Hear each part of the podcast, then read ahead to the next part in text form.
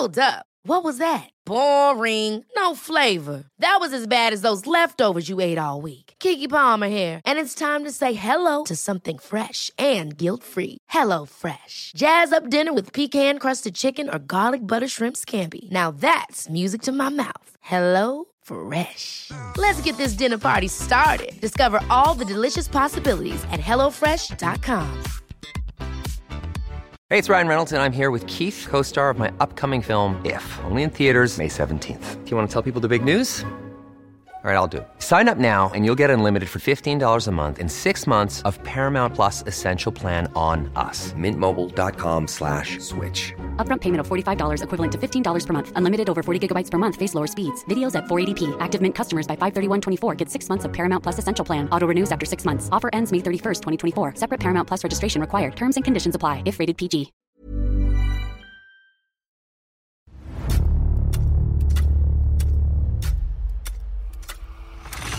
La nota roja en la prensa.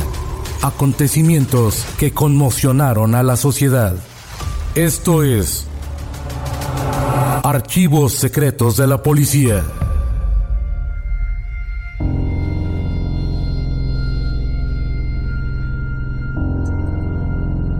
Una estela de muerte y destrucción dejó el sismo más intenso registrado en el siglo XX.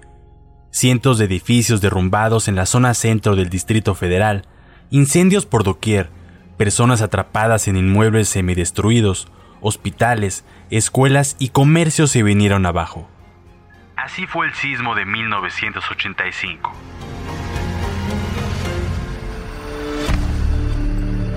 Aquella mañana del 19 de septiembre de 1985, por sorpresa y desprevenidos tomó a los capitalinos un temblor de inusuales proporciones.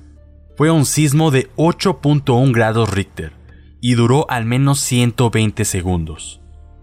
Hasta antes de las 7 horas, todo transcurría con aparente normalidad. Muchos salían rumbo al trabajo, los estudiantes acudían a la universidad o al colegio, muchas personas salieron a realizar sus actividades cotidianas. Algunos no volverían a casa y otros, que sí regresaron, fue para encontrarse con que ya no tenían una, pues se había venido abajo, y entre las ruinas tal vez quedó sepultado un padre, un hermano, un amigo.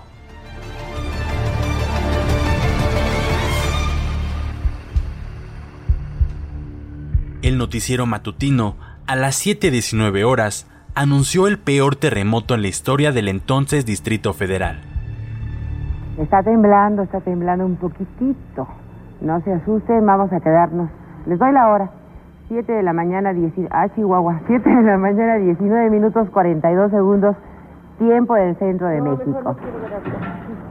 Sigue temblando un poquitito, pero pues vamos a tomarlo con una gran tranquilidad. Todavía no se sabía en ese momento, pero la cifra de víctimas ya se acumulaba sobre las calles, y se cree que tras la sacudida habría ascendido a 15 o 20 mil muertos. Los segundos se convirtieron en minutos que se prolongaron a horas y luego días que devastaron a una ciudad desde su centro. También lo hizo en relación con los servicios, pues se suspendió la electricidad debido al daño que sufrieron cinco subestaciones de la CFE, con el desplome de las centrales telefónicas de Victoria y San Juan, la comunicación telefónica quedó interrumpida, dejando al país casi en silencio y aislado del resto del mundo. La tragedia fue grande, y la brutalidad de las imágenes dejó su huella indeleble en la memoria. El pánico era palpable en las estaciones del metro, que también suspendió el servicio, y en las calles, la gente desamparada lloraba, gritaba o rezaba. Las sirenas de las ambulancias rompían la monotonía. Policías y bomberos trabajaban arduamente dirigiéndose de un lado a otro. Edificios caídos o dañados y ciudadanos ayudando. Se demostró el apoyo de un pueblo que en más de una ocasión se ha levantado de una desventura y ha reconstruido o construido una ciudad sobre otra.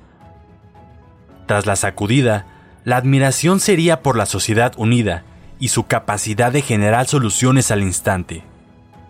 Ya sea con una cadena de manos, trayendo y llevando picos y palas, o brindando palabras de consuelo, donando medicamentos y herramientas, compartiendo la comida o llevando a alguien de regreso a su casa. Aquella mañana después de la primera sacudida de pánico, el presidente de la República, Miguel de la Madrid, afirmó en un mensaje. La verdad es que frente a un terremoto de esta magnitud, no contamos con los elementos suficientes para afrontar el siniestro con rapidez. Y luego proclamó. Que todos hagan lo que tienen que hacer, que cuiden sus intereses y auxilien a sus semejantes, que todos vayan a sus casas.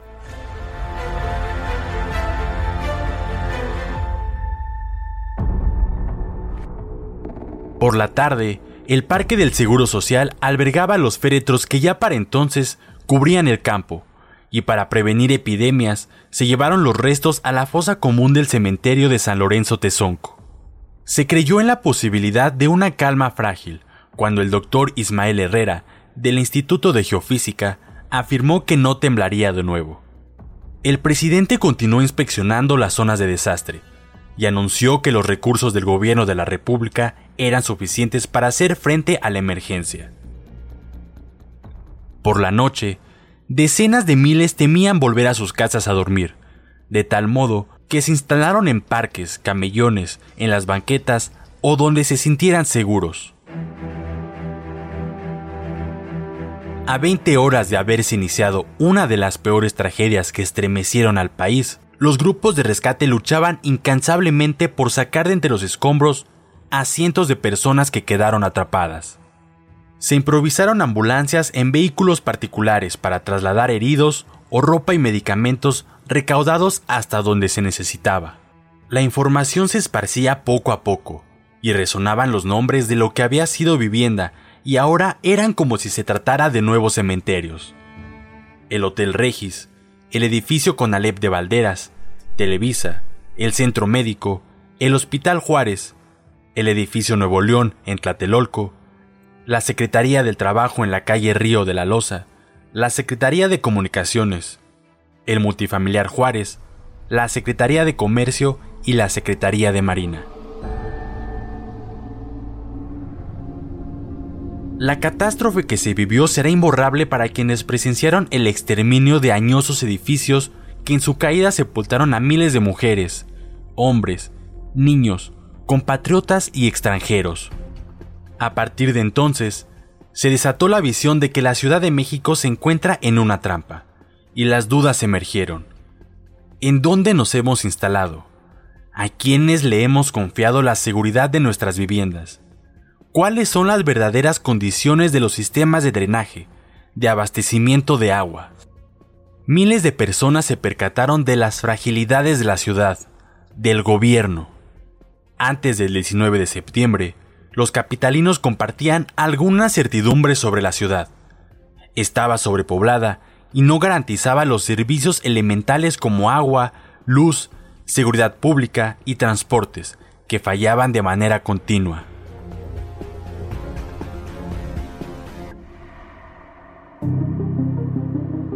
En los momentos en que los habitantes de la Ciudad de México apenas asimilaban la tragedia, la fuerza de la naturaleza volvió a sacudirlos. Eran las 19.36 horas del 20 de septiembre, cuando una fuerte réplica de 7.2 grados Richter los tomó de nuevo por sorpresa. Entonces, la destrucción volvió a ceñir su estela sobre ellos. Se derrumbaron 60 edificios más, los cuales despedían espesas capas de polvo como si fueran grandes bestias moribundas.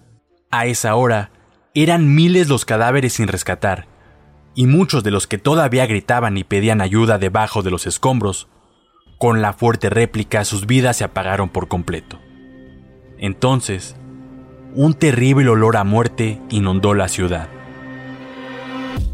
Las colonias más afectadas fueron principalmente las céntricas, Doctores, Tepito, Merced, Juárez, Tabacalera, Niños Héroes, Roma, Condesa, Santa María la Ribera, Narvarte, Tránsito, entre las avenidas Tlalpan y San Antonio Abad, el conjunto urbano Nonalco Tatelolco, entre otras.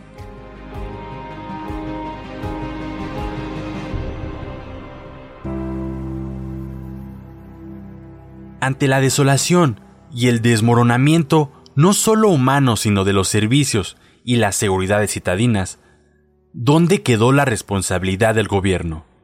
¿Qué acciones tomó para ayudar a la población vulnerada por completo?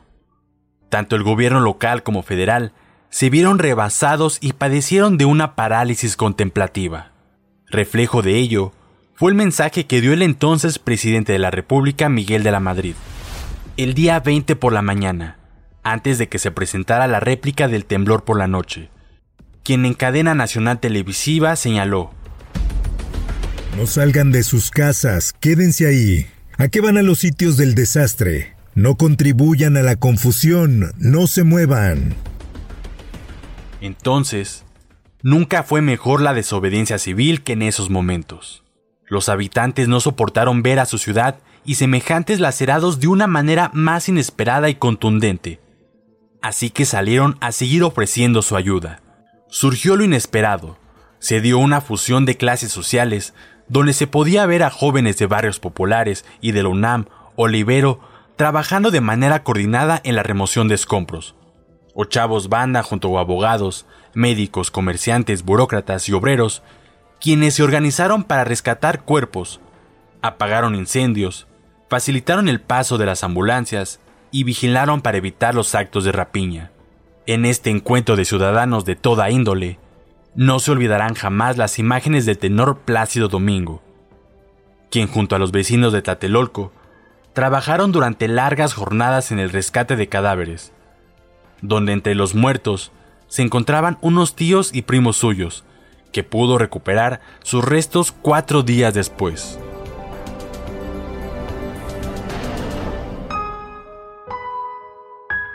El 21 de septiembre, el Parque del Seguro Social, por los rumbos de la colonia Narvarte, se convirtió en una gran morgue. Miles de cuerpos cubrían el campo de béisbol y hasta ahí llegaban también toneladas de bloques de hielo para retardar su descomposición. A ese lugar acudió gran número de personas con la esperanza de encontrar a sus deudos. Algunos lo consiguieron, otras no.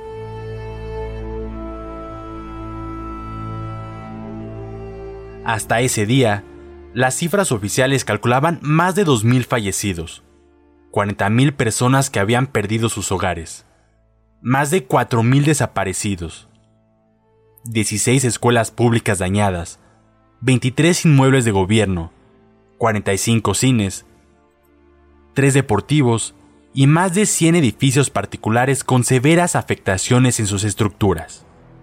El director del Instituto Mexicano del Seguro Social, Ricardo García Sainz, informó que estaban derruidos los hospitales de oncología, traumatología, obstetricia, ginecología y pediatría del Centro Médico Nacional, así como también del Hospital Juárez, donde decenas de recién nacidos habían quedado sepultados por los escombros. El lunes 23 durante la madrugada, los voluntarios que trabajaban removiendo escombros escucharon los llantos de un infante. Vieron a un bebé aprisionado entre los bloques de cemento y los barrotes de su pequeña cuna. A su lado yacía su madre muerta. Se trata de Jesús Rodríguez, quien había nacido el 15 de septiembre y se encontraba en el área de Cuneros cuando vino la tragedia. Él presentaba múltiples fracturas, grietas en su piel, hipotermia, pero estaba vivo. Horas después lograron sacarlo y también a varios recién nacidos más. Entre aplausos y llanto de los presentes, fueron trasladados a distintos hospitales. Hoy, Jesús tiene 35 años, es abogado y conocido como uno de los bebés milagro. En los siguientes días, el gobierno retomó el discurso oficialista, minimizó la catástrofe, resaltó que no había pasado nada y se limitó a defender el Mundial de Fútbol, que se realizaría al año siguiente. Durante la inauguración de la justa deportiva en el Estadio Azteca, el presidente Miguel de la Madrid fue abucheado por el pueblo en protesta por la inepta respuesta del gobierno ante el desastre. Con el paso de los días, el saldo oficial del sismo fue de más de 20.000 muertos, 4.000 desaparecidos, más de 120 edificios colapsados, por lo menos 60 colonias afectadas, decenas de heridos y más de 100.000 personas damnificadas. Cabe mencionar que el sismo también dejó daños considerables en Ciudad Guzmán, Jalisco, Cihuatanejo Guerrero y varios municipios del estado de Michoacán. La sociedad le dejó en claro al Estado que pudo avanzar sin él, y después lo obligó a asumir su responsabilidad. Con sus limitaciones y alcances, la ciudadanía rescató y levantó de las cenizas a la capital del país.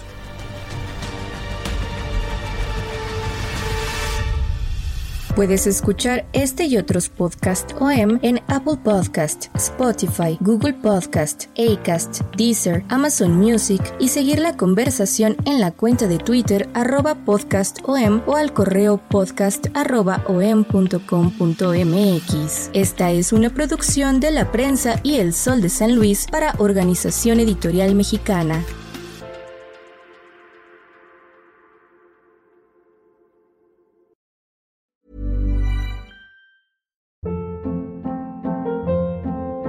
Hold up. What was that? Boring. No flavor. That was as bad as those leftovers you ate all week. Kiki Palmer here, and it's time to say hello to something fresh and guilt-free. Hello Fresh. Jazz up dinner with pecan-crusted chicken or garlic butter shrimp scampi. Now that's music to my mouth. Hello Fresh. Let's get this dinner party started. Discover all the delicious possibilities at hellofresh.com.